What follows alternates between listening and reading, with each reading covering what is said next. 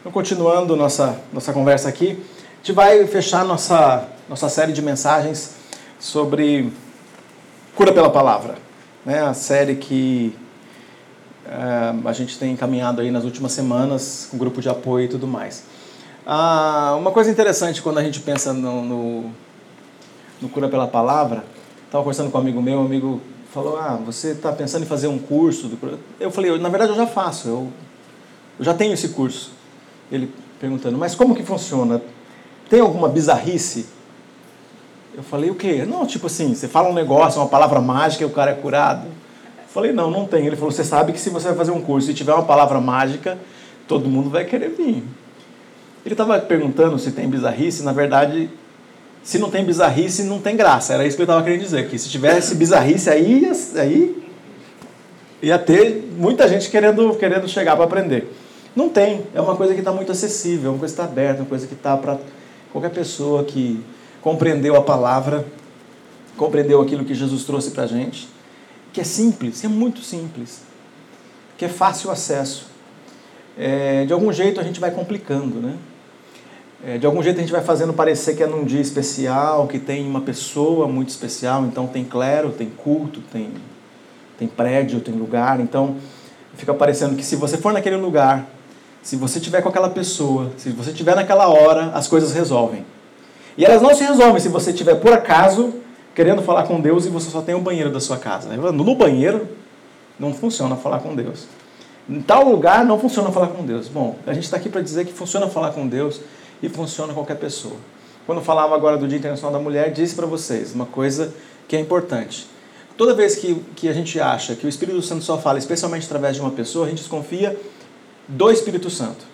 Que ele atua e fala só através, no, no caso que eu estava falando, só através de um gênero. Mas agora, quero dizer que a gente desconfia toda vez que a gente acha que o Espírito Santo só age quando a pessoa é preparada no sentido teológico, a pessoa é preparada porque tem experiência, a pessoa está preparada porque alguma coisa especial, né? ela, de, algum, de algum jeito ela tem algo mais especial que as outras pessoas. Na verdade, o Espírito Santo de Deus vem sobre a vida das pessoas e ele faz coisas incríveis, no sentido de aquelas coisas que a gente pode, que a Bíblia chama de loucas, no sentido de que é aquilo que o mundo não consegue reconhecer tão fácil.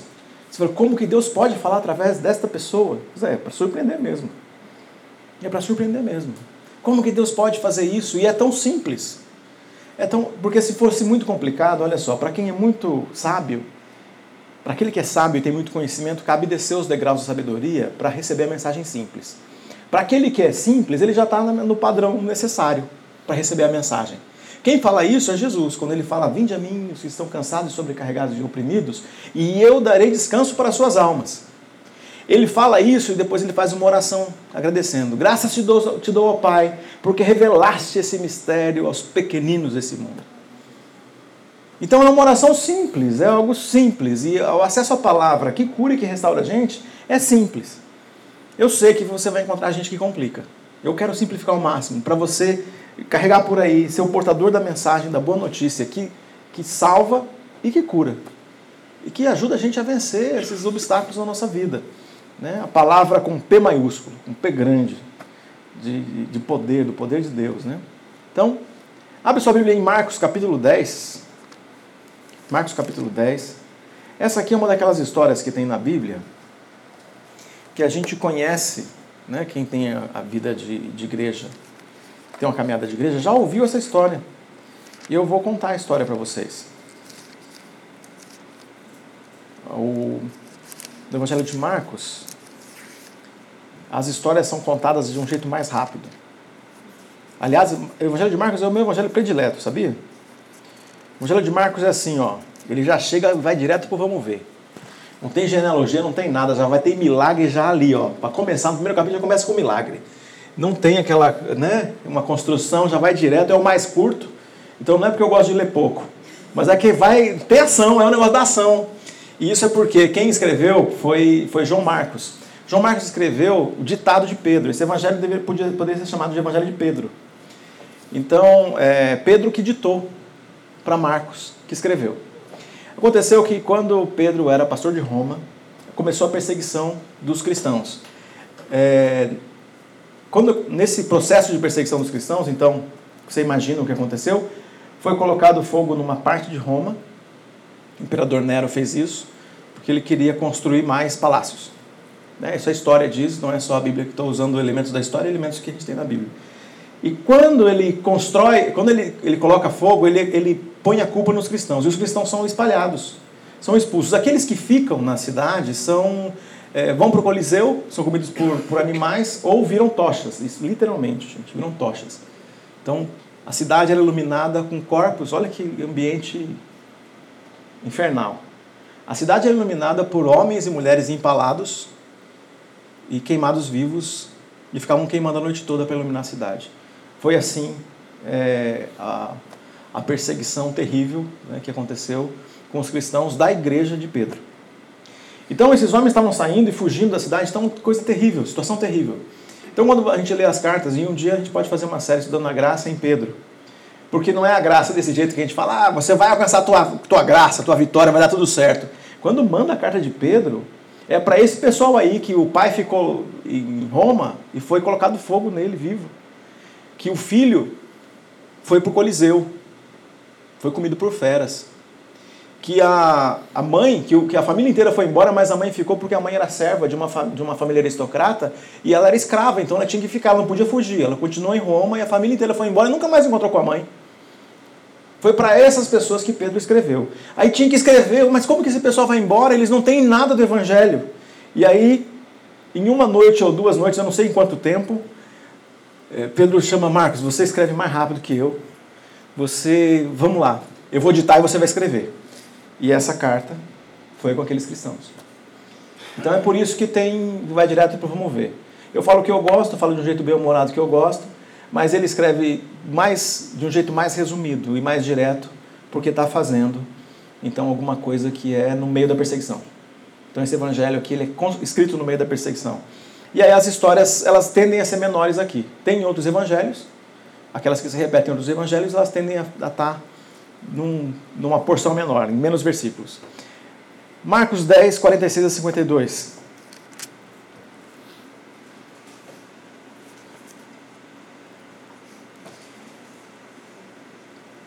Então chegaram a Jericó. Quando Jesus e seus discípulos saíam da cidade, uma grande multidão o seguiu.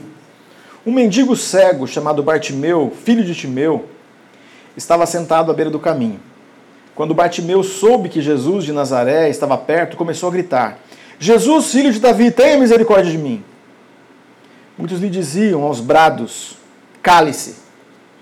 Ele, porém, gritava ainda mais alto: Filho de Davi, tenha misericórdia de mim. Quando Jesus ouviu, parou e disse: Falem para ele vir aqui. Então chamaram o cego. Anime-se, disseram. Venha. Ele o está chamando. Bartimeu jogou sua capa para o lado levantou-se de um salto e foi até Jesus. O que você quer que eu lhe faça? perguntou Jesus. O cego respondeu: Rabi, quero enxergar. Jesus lhe disse: Vá, pois, sua fé o curou. No mesmo instante, o homem passou a ver e seguiu Jesus pelo caminho. Senhor, usa a tua palavra para falar aos nossos corações.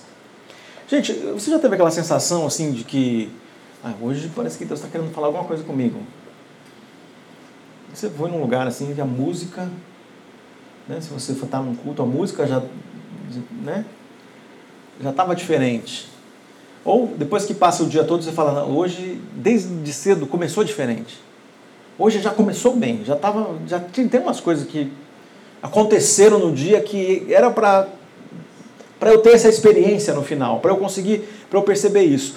Aqui Queria que você pensasse nisso, né? É, é, tem algumas coisas que quebram a nossa rotina. Tem algumas coisas que, que a gente percebe que, que Deus usa para falar com a gente. Eu, eu fico imaginando aqui na rotina desse homem, desse homem cego. Né? A rotina desse homem cego, levanta de manhã, não dá para saber se ele tem alguém que, que, o, que o leve até o lugar de pedir, de pedir esmola. É um cego mendigo, talvez não tivesse ninguém para levá-lo lá não tinha cão guia, não tinha mesmo, né? Porque judeu, principalmente nessa época, não tinha cachorro em casa. É, cachorro não é um animal puro. E eles não se relacionavam com os animais desse jeito como a gente se relaciona hoje. E o que, o que acontece aqui é uma daquelas situações, imagina ele nessa rotina. Levantou de manhã, tudo igual, igual aos últimos 10 anos, 15 anos, 20 anos, indo para o mesmo lugar de pedir esmola, chegando naquele lugar, não sei se ele tinha ajuda para ir ao banheiro. Claramente, como cego mendigo, provavelmente não tinha tanta ajuda assim. Que ajuda ele recebia, não, não dá para a gente saber. O que dá para a gente saber é que ele é Bartimeu, filho de Timeu, é um cara que nem tem identidade. Porque Bar é o, é o, o prefixo de filho. Então significa assim, que quem tem identidade é o pai, não tem, o filho não tem identidade, porque ele era cego mendigo. Ele era socialmente. É, ele não era aceito socialmente, porque uma pessoa cega não podia entrar no templo, uma pessoa cega não podia. Ela, ela não é só uma, uma, uma separação da, da, da luz do dia, mas é uma separação social. Ele vivia uma separação social que tinha a ver até com, com a pobreza. Então, abandonado por sua família, se tornava mendigo. Então, quem tinha identidade era o pai. Então, era um cego, Timeu, era um cego, filho de Timeu. Era o cego Bartimeu, filho de Timeu. É, isso. Quem é o cara? Bartimeu. Como é que é o nome dele? Não sei. Então é possível que alguns nomes que aparecem no Novo Testamento, ou aparecem na história da igreja, dos pais da igreja depois aqui, que pode ser Bartimeu. Não tem como a gente saber. Por quê? Porque a gente não sabe qual é o nome dele de verdade. A gente só sabe que esse homem aqui, que era cego e deixou de ser cego, era filho de Timeu, o nome dele de verdade a gente não sabe. E aí esse homem estava lá, largado ao, ao, a, a sua sorte, pedindo esmola. E aliás, nessa, nessa época, eles estavam mais ou menos uma semana antes da Páscoa, era uma época que o pessoal fazia peregrinação. Aliás, pedir esmola antes da Páscoa era, era bem rentoso, bem rentável. Né? Era, um, era uma hora boa. Porque o pessoal estava indo lá para a Páscoa e o pessoal estava com consciência pesada do pecado, sabe? O cara estava pensando, ah, fiz tanta, fiz tanta coisa errada, fiz tanto negócio ruim, fiz tanta coisa que não devia ter feito, falei tanta coisa que não devia ter falado, e ele vai passando. E aí tem uma frase que o pessoal falava em aramaico, eu não me lembro mais como é que era, um dia eu decorei essa frase, mas não me lembro mais, que a pessoa ficava é, dizendo em aramaico, justifique-se através do meu sofrimento. Então, dar esmola fazia parte da religião. Então, os religiosos passavam por aquele caminho e Jericó era um ponto de abastecimento para continuar a viagem até Jerusalém. Então, quando é, é, chego em Jericó, tem um monte de, de mendigos lá, porque ali é rentável, essa, essa época do ano, ficar ali. Se você ficar ali, você vai ganhar dinheiro, porque o pessoal passa ali com a consciência pesada de pecado e vai fazer doação, é certeza que vai fazer. Agora você imagina a quantidade de gente sofrendo, porque a gente está falando de uma época que não tem vacina é, contra a paralisia infantil, uma época que não tem nenhum remédio para conjuntivite. E as pessoas ficavam cegas por conjuntivite. As pessoas ficam cegas por, por coisas que a gente. que tem a ver com lavar a mão. Né? Coisas que higiene simples evitaria. Mas as pessoas não tinham como saber disso. Não é em Israel, é no mundo todo. No mundo todo, a gente, quem estuda a história da, da, da medicina sabe que, a, a, sei lá, 100, 150 anos as pessoas faziam, talvez menos, as pessoas faziam autópsia e depois da autópsia iam fazer cirurgia. E gente viva sem lavar a mão, sem usar luva de latex. Então, se alguém sobrevivia depois da cirurgia, era assim, puro milagre. Né? E agora, com toda, toda a ciência, então, a gente está fazendo isso. Agora, está lá, então, o nosso personagem de hoje, sentado na, na, na beira do caminho e pedindo esmola. Era assim a vida dele toda. Ele no meio da multidão. Essa multidão que estava passando, e era uma época, essa época era a época de muita gente passar ali. Então era um lugar onde é, você vai ler nos outros evangelhos, você vai falar assim, é, vai entrar naquela confusão, estava entrando ou estava saindo de Jericó? Tava... Então Jericó tinha cidade alta, cidade baixa, e então podia estar saindo da cidade alta, entrando na cidade baixa, ou saindo da cidade baixa, entrando na cidade alta, então você traduz do jeito que você quiser aí. O evangelho de Marcos nem fica preso nesse tipo de coisa. Você vê como ele vai direto. É nos outros evangelhos que eu falando, das outras narrativas que eu estou trazendo essa informação para vocês. E ele fica então naquele lugar, um lugar que é muito cheio de gente, provavelmente as pessoas trombando umas nas outras, e um monte de animal passando. E aí ele começa a ouvir as pessoas falando de Jesus, o Nazareno, os apelidos de Jesus. o mestre, o rabi. O rabi Jesus está vindo, está passando. Jesus, filho de Davi, está passando. Então você imagina como é, que, como é que eram as histórias entre os mendigos? Como é era a conversa entre os mendigos? Ah, um dia Jesus vai passar aqui. Um dia chega a minha vitória, né? Não tem essa história? Um dia chega a minha vitória. Se Jesus passar aqui, eu saio dessa. E eles estavam nessa conversa entre os mendigos. Eu devia ter, porque Jesus estava no final do ministério dele. Eram os últimos três anos. Nos últimos, nos últimas, é, últimos dias dos três anos de ministério de Jesus. E ele estava ouvindo histórias de Jesus, de cegos que viram, de pessoas que foram curadas. E muitas histórias começaram a chegar e todo o povo começava a falar. De repente, ele ouve que Jesus está ali. Só que ele ouve que Jesus está ali e ele é cego. Então você imagina que Jesus está aqui. E ele levanta para cá. E aí, para ele ser ouvido, ele não, não pode simplesmente gritar como você gritaria para mim. Eu estou lá embaixo na escada e você grita para mim, me chamando. Ele tem que gritar muito mais alto, porque ele não sabe para que lado Jesus está. No meio da multidão. Ele ouve que Jesus está ali. Mas para que lado que ele grita? Ele levanta e começa a gritar: Jesus, filho de Davi, tem misericórdia de mim. Grita para todos os lados. Começa a virar. Só que ele começa a gritar de um jeito e sempre assim. O grito do, do de quem é mais. É, que tem essa figura que incomoda, incomoda muito mais. Então, parece que tem gente que é, existe para ficar quieta. Em todas as sociedades. Existe para que seja calado. E esse aqui é mais uma daquelas situações de alguém fala assim: cala a boca. O texto fala exatamente: cale-se. E as pessoas diziam para ele se calar e diziam isso, o texto fala que diziam aos brados. As pessoas gritavam para ele: cala a boca. Será que era carinhoso o adjetivo dado na sequência? Cala a boca, podrão. Cala a boca, fedido. Meninos, essa foi para vocês. Só para vocês ficarem comigo. É, porque se eu não, fala, não falar de verdade assim, vocês ficam só pensando, ah, será que falou? Falou. O pessoal fazia maldade. Todos os apelidos que vocês podem dar para alguém que não cheira bem, o pessoal aqui fazia também. Certeza que fazia. E quando começaram a gritar, começaram a dar, falar tudo de ruim. O texto mostra, pela divisão dele, que num, num dado momento, Bartimeu desanima. Porque quando o pessoal, Jesus fala que é para ele vir, então chamaram o cego, anime-se. Quando eles começam dizendo, mano, se anima. O cara, ele devia ter. Desanimou. Que significa? Ele perdeu a esperança. Ele achou que para ele não tinha mais jeito. Então, de algum jeito ele falou assim: parece que tem misericórdia. Ou parece. Não, desculpa. Parece que tem esperança. Jesus, filho de Davi, tem misericórdia de mim. Começa a gritar que nem um maluco. E as pessoas começam a falar: cala a boca, você acha que ele entendeu para você? Você acha que ele vai atender você? Cala a boca, cala a boca, cala a boca, fica quieto, você acha que ele vai te responder? Você acha que ele vai atender? Não sei quantas pessoas disseram isso, a ponto de, na hora que Jesus resolve dar atenção, ele está desanimado. Ele já pensou. Aquela conversa que nós já tivemos aqui. Jesus é poderoso, não para mim.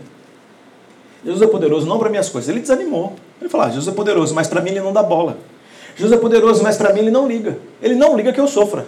Ele não se importa com a minha angústia. Ele não se importa com o meu sofrimento. E Bartimeu, então, está sentado ali, naquela, naquele momento de desespero, acreditando que Jesus não tem misericórdia dele. Agora eu queria que você pensasse: se você e você pode. Se fosse você a pessoa que perdeu a esperança,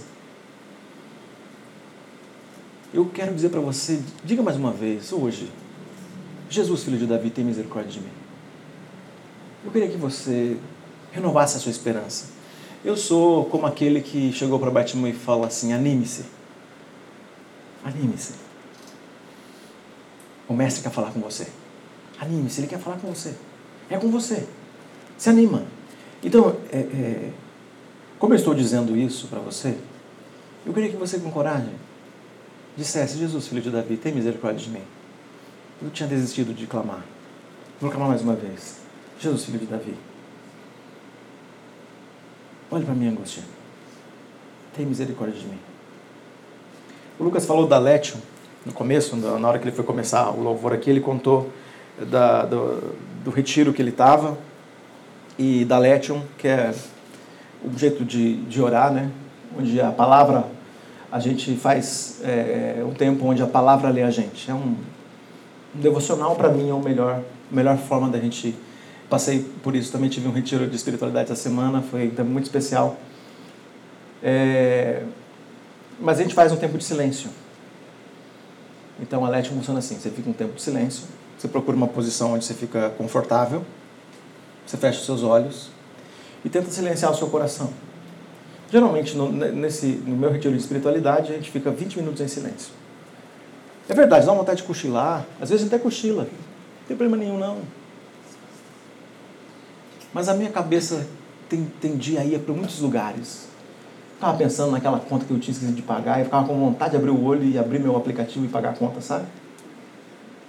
E ficava, ficava pensando, né? Mensagem que eu não respondi. E eu tenho que ficar 20 minutos em silêncio, eu não consigo ficar em silêncio. E assim, eu tenho que ficar na expectativa, porque olha só o que vai acontecer. Depois daqueles 20 minutos de silêncio, a pessoa que está direcionando aquele momento, ele rompe o silêncio lendo um texto bíblico. E o texto que ele lê, gente, é impressionante. O texto que ele lê, ele entra lá e parte a alma no meio, parece. Sempre quando eu estou mais preparado para ouvir. Eu fico em silêncio e agora eu vou revelar para vocês o que eu faço no meu silêncio. As pessoas, cada um tem o seu jeito, mas eu, quando eu fico em silêncio e minha cabeça, minha, minha mente divaga, eu estou lá em silêncio, na, esperando que alguma coisa, algo especial vai acontecer. E sempre acontece, sempre é muito especial esse momento, sempre é muito especial. Sempre vou com, é, com santa expectativa. E quando eu estou ali em silêncio e minha mente vai para minha casa, ela volta para o meu escritório, volta para os papéis que estão na minha mesa, volta para aquele livro que eu estou lendo, volta para não sei aonde, volta para alguém de vocês aqui que está sofrendo. Aí eu, eu falo na minha mente: Jesus, filho de Davi, tem misericórdia de mim você quer falar comigo e eu não consigo ficar quieto. Eu sempre falo isso. Jesus, filho de Davi, tem misericórdia de mim. Fala comigo mesmo eu não me aquietando. Fala comigo mesmo minha mente divagando. Fala comigo mesmo assim. Então quero convidar você a dizer: Jesus, filho de Davi, fala comigo mesmo que eu tenha perdido a esperança. Jesus, filho de Davi, trata a minha alma mesmo que eu tenha perdido a esperança. Jesus, filho de Davi, trata a minha alma com a tua palavra, mesmo eu não acreditando nisso. Porque você não precisa acreditar para ser curado, viu? Isso é, quem disse isso aí é uma falácia. Você não precisa ter fé para ser curado, não precisa acreditar para ser curado, você não precisa nem ser crente para ser curado. Aliás, você pode até ser ateu e ser curado. Tá? Então, agora eu acabei com um montão de gente que que diz que quando você não é curado é porque você não tem fé. Também não tem nada a ver com isso, tá? Você não tem fé e ele é curado. olha só, eu, eu não tinha fé e meu filho foi curado. O Pedro, tá ali, ele teve meningite teve internado para morrer. Assim, pela minha fé, eu ia comprar um caixão. Eu registrava, registrava o atestado de óbito mais cedo. E ele foi curado. Foi curado. Eu não tinha fé. Então não foi minha fé que curou. Não é, foi. É, Deus olhou para minha fé e falou: Vou curar, porque afinal de contas esse cara tem fé. Eu não tinha fé nenhuma. E ele foi curado. Então, aconteceu. Então não precisa disso. Agora eu também não sei, porque tem gente que tem muita fé e não é curada. E eu também orei com muita vontade, muita vontade, muita vontade, para que meu pai fosse curado. E eu conheço um monte de gente que tem muita fé e tinha certeza que meu pai seria curado e ele não foi. Meu pai está no céu agora. Durou poucos dias, pouquíssimos dias na UTI. Então, é, quando a gente olha para isso, é para você pensar que essas histórias não se repetem, cada um tem a sua. Quando você for viver a, esse momento de angústia, eu estou falando de angústia de hospital, mas eu poderia falar de angústia por outros motivos, sofrimento por outros motivos. Diga socorro, tenha coragem de repetir socorro.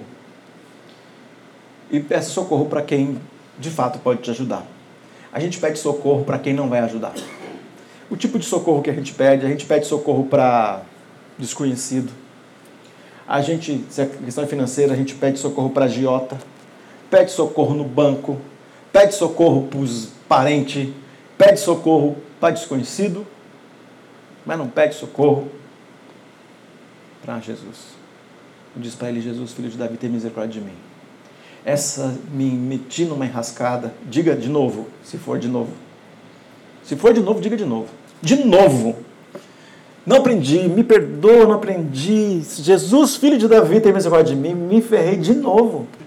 Eu sei que é a quinta vez. Olha só, gente. Eu sei que é. O Senhor é rico em perdoar. Tem misericórdia de mim. Tem misericórdia de mim. Renova a minha esperança. Renova a fé. Muda a minha história. Tem misericórdia de mim. Tenha coragem de repetir isso. De dizer isso de novo. Eu estou aqui como esse homem que tem uma palavrinha só. Se anima. Se anima. O mestre está aqui e quer falar com você. O mestre está aqui.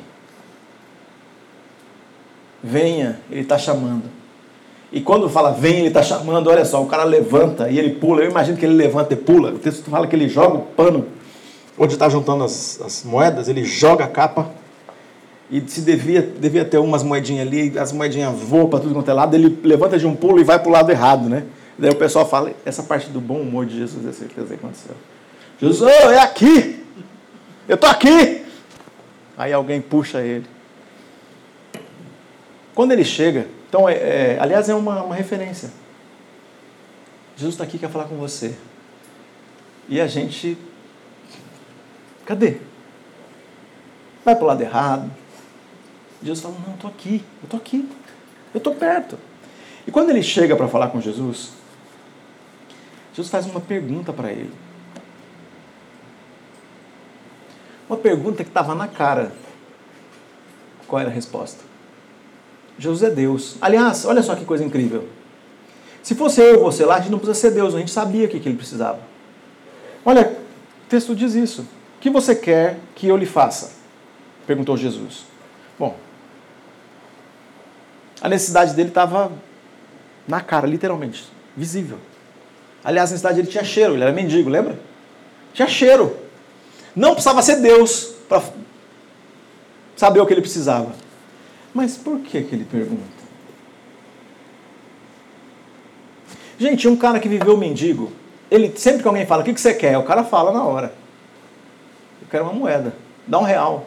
Tem uma coisinha aí, né? Os aqueles que param sempre lá no, no, farol lá perto de casa, eles sempre têm um, uma coisa de comer aí no carro.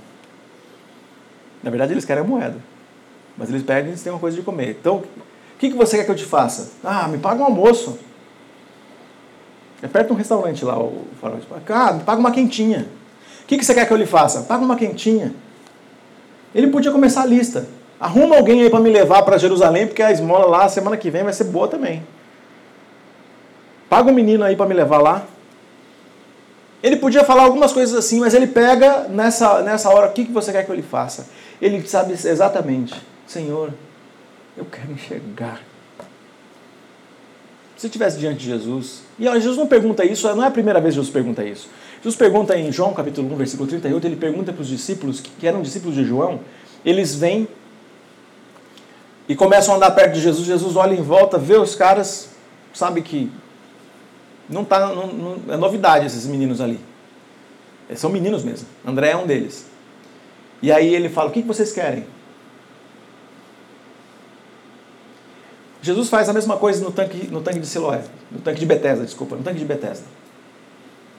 Tem um homem deficiente, anos ali na beira do tanque de Betesda.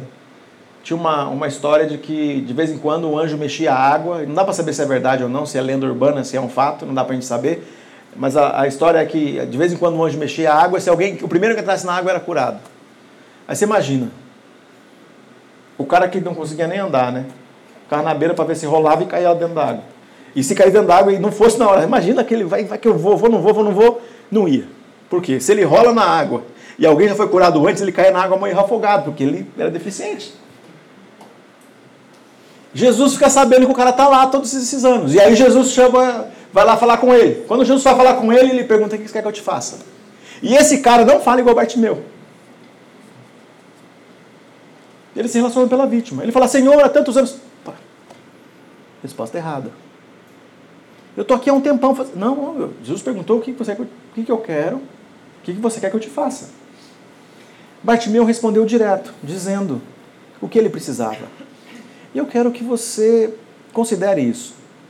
Quando Bartimeu se levanta, ele joga a capa que representa o presente dele, aquele momento que ele está vivendo. Significa a, o que a, vi, a vida trouxe ele até aquele ponto. E ali era um momento dele abandonar aquela vida. Ele tinha que deixar aquele jeito de viver. Ele não podia mais continuar vivendo naquela naquele jeito, mas quando ele levanta, aquilo representava presente e passado, e levanta e chega na presença de Jesus. Tem outro homem que é curado por Jesus, e ele está em volta do templo quando Jesus encontra ele de novo. E Jesus fala assim: Não fique aqui, antes que aconteça coisa pior. O que significa? Naquela outra história. Você não precisar pedir esmola mas você fingir que é deficiente para ficar recebendo misericórdia dos outros. Depois que você receber misericórdia e cura de Jesus, você não precisa mais receber misericórdia dos outros. Então significa uma mudança de história de verdade. Jesus, eu quero enxergar. Quando esse cara passa a enxergar, então ele passa a ter acesso a tudo de novo e passa a trabalhar e passa a fazer aquilo que ele não fazia antes. Ele tem que fazer uma mudança de vida que é radical. No caso de Bartimeu, ele vira um seguidor de Jesus. Ele começa a andar atrás de Jesus. Então eu queria que você pensasse agora na tua necessidade. Para alguns a necessidade que a gente tem é visível como era de Bartimeu. Para outros é assim mais invisível. Todos estão precisando da ação divina. Todos precisam que, que ele venha. Todos precisam que da, da ação dele. A gente tem um, um, um paradoxo, né? uma confusão. Quando a gente pensa em Bartimeu, por que, que Bartimeu ficou cego? Aí a resposta é para que Deus manifeste a graça salvadora dele. Mas a gente tem uma confusão, né? A graça nos liberta para o pecado ou a graça nos livra do pecado? Porque alguém fala assim, não, é porque você é perdoado mesmo pela graça, então você pode fazer o que você quiser. Então Bartimeu agora que Deus agiu na vida dele, pode fazer viver do jeito que ele quiser. A graça alcançou, foi abençoado. No nosso caso, aceitamos Jesus, temos Jesus e podemos fazer qualquer coisa que a gente quiser. Então, nesse caso, a graça nos liberta para o pecado. E a lógica disso é: Deus é justo, eu sou pecador, eu posso fazer o que eu quiser. É. Algumas pessoas escolhem viver assim, mas pessoas que vivem assim vão experimentar a misericórdia de Deus sobre as consequências do pecado. Sabe que é errado, faz e não tem jeito, vai ter que lidar com as consequências. A outra é a graça nos livra do pecado. A outra perspectiva. Então, você, porque experimentou a graça, decide não praticá-lo. Decide que Jesus, filho de Davi, tem misericórdia de mim. Eu aprendi a lição. Não volto mais nesse lugar. Eu aprendi lição. Ninguém mais vai me enganar como eu fui enganado. Ninguém mais vai abusar da minha boa vontade.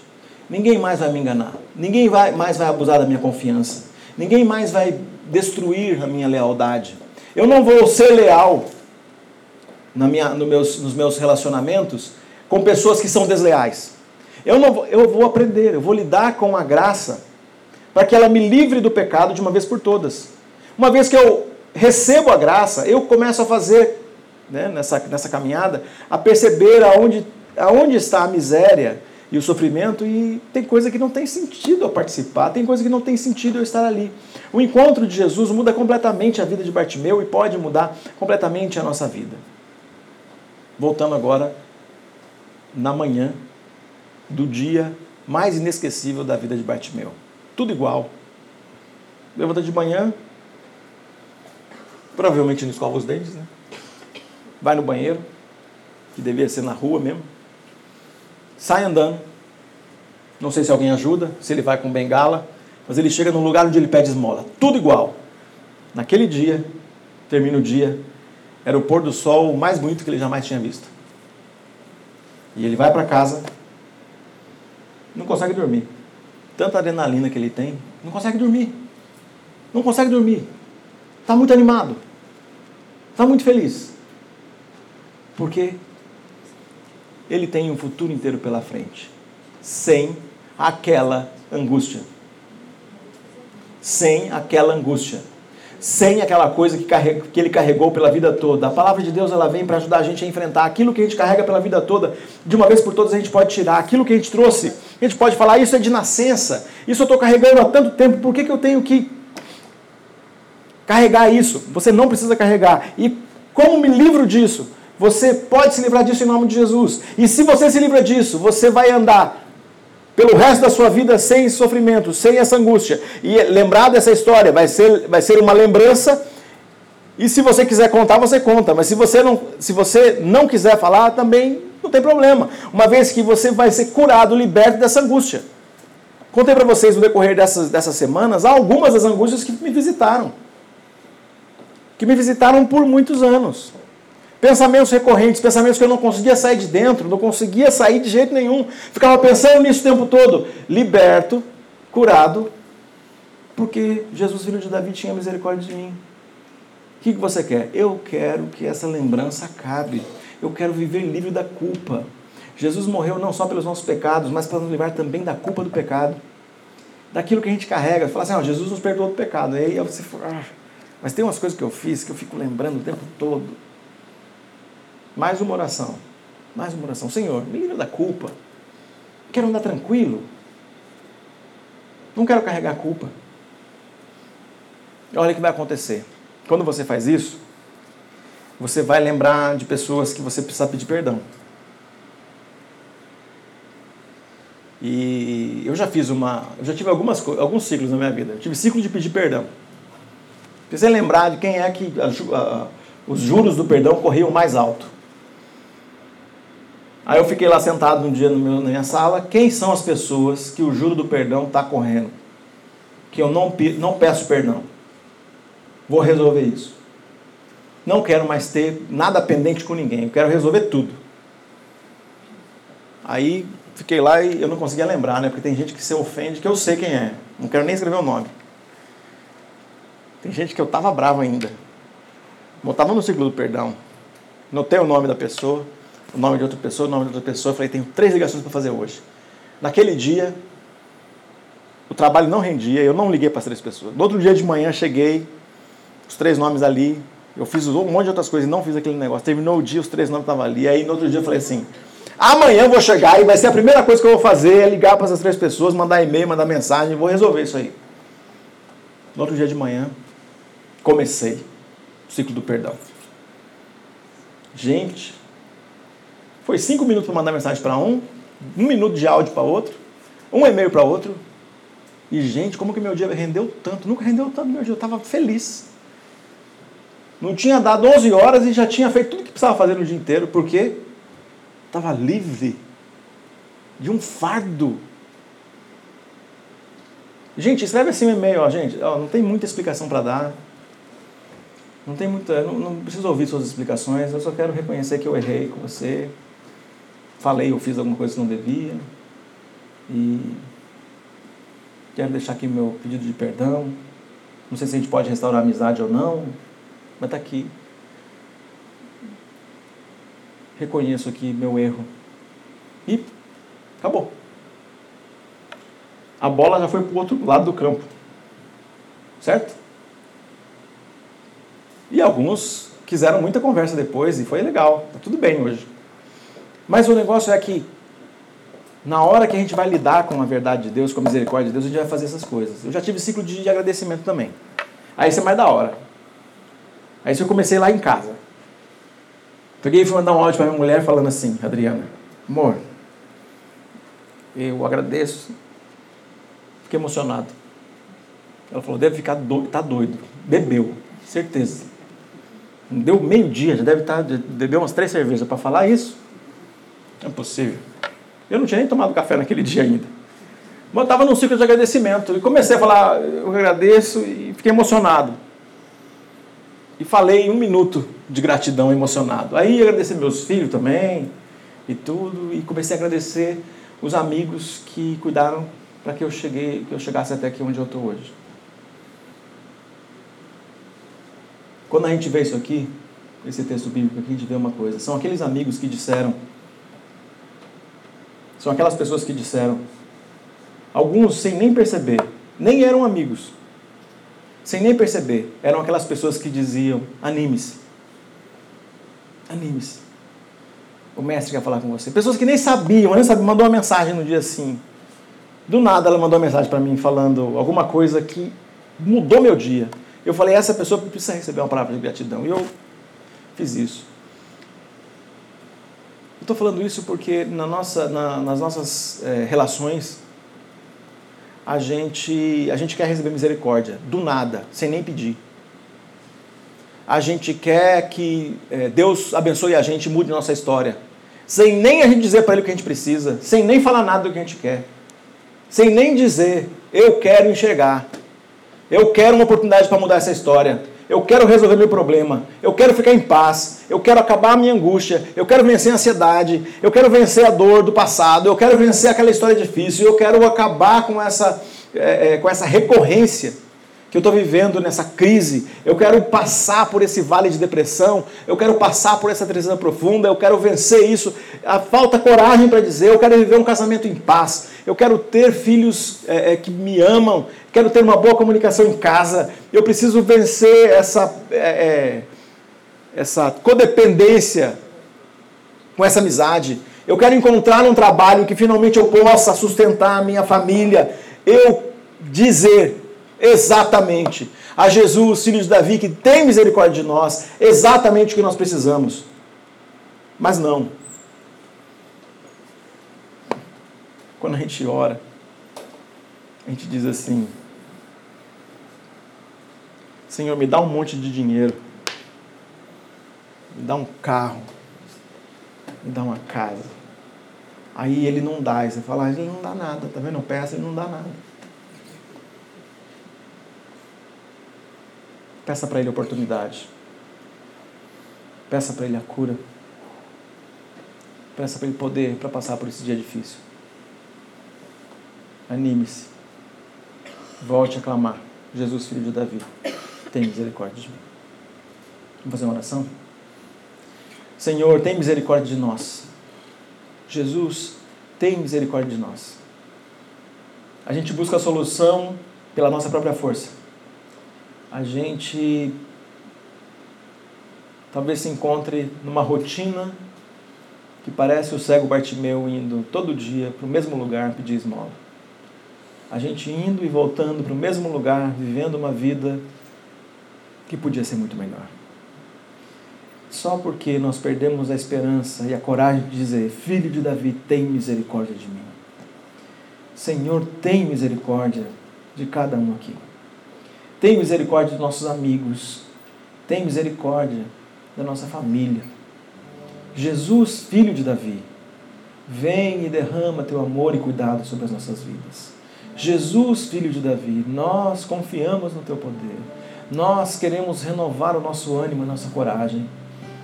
Jesus, filho de Davi, tem misericórdia de cada um de nós quando a gente não sabe nem o que falar. A gente já falhou cinco, seis, dez vezes do mesmo jeito. Jesus, filho de Davi, continua tendo misericórdia de nós. Jesus, filho de Davi, nos ajuda a enxergar, a enxergar a resposta, a perceber a tua presença. Nos ajuda, Senhor. Nos ajuda, Senhor. Eu sei que alguns aqui estão sem coragem até de pedir, até de falar. Senhor, tem misericórdia do mesmo jeito. Estou pedindo agora, em nome daquele que não tem coragem nem de falar. Jesus, filho de Davi, derrama a tua misericórdia sobre as nossas vidas. Derrama o teu poder sobre nós. O Senhor não precisa de fé. O Senhor não precisa de nada. Vem e age sobre as nossas vidas e cura nossa alma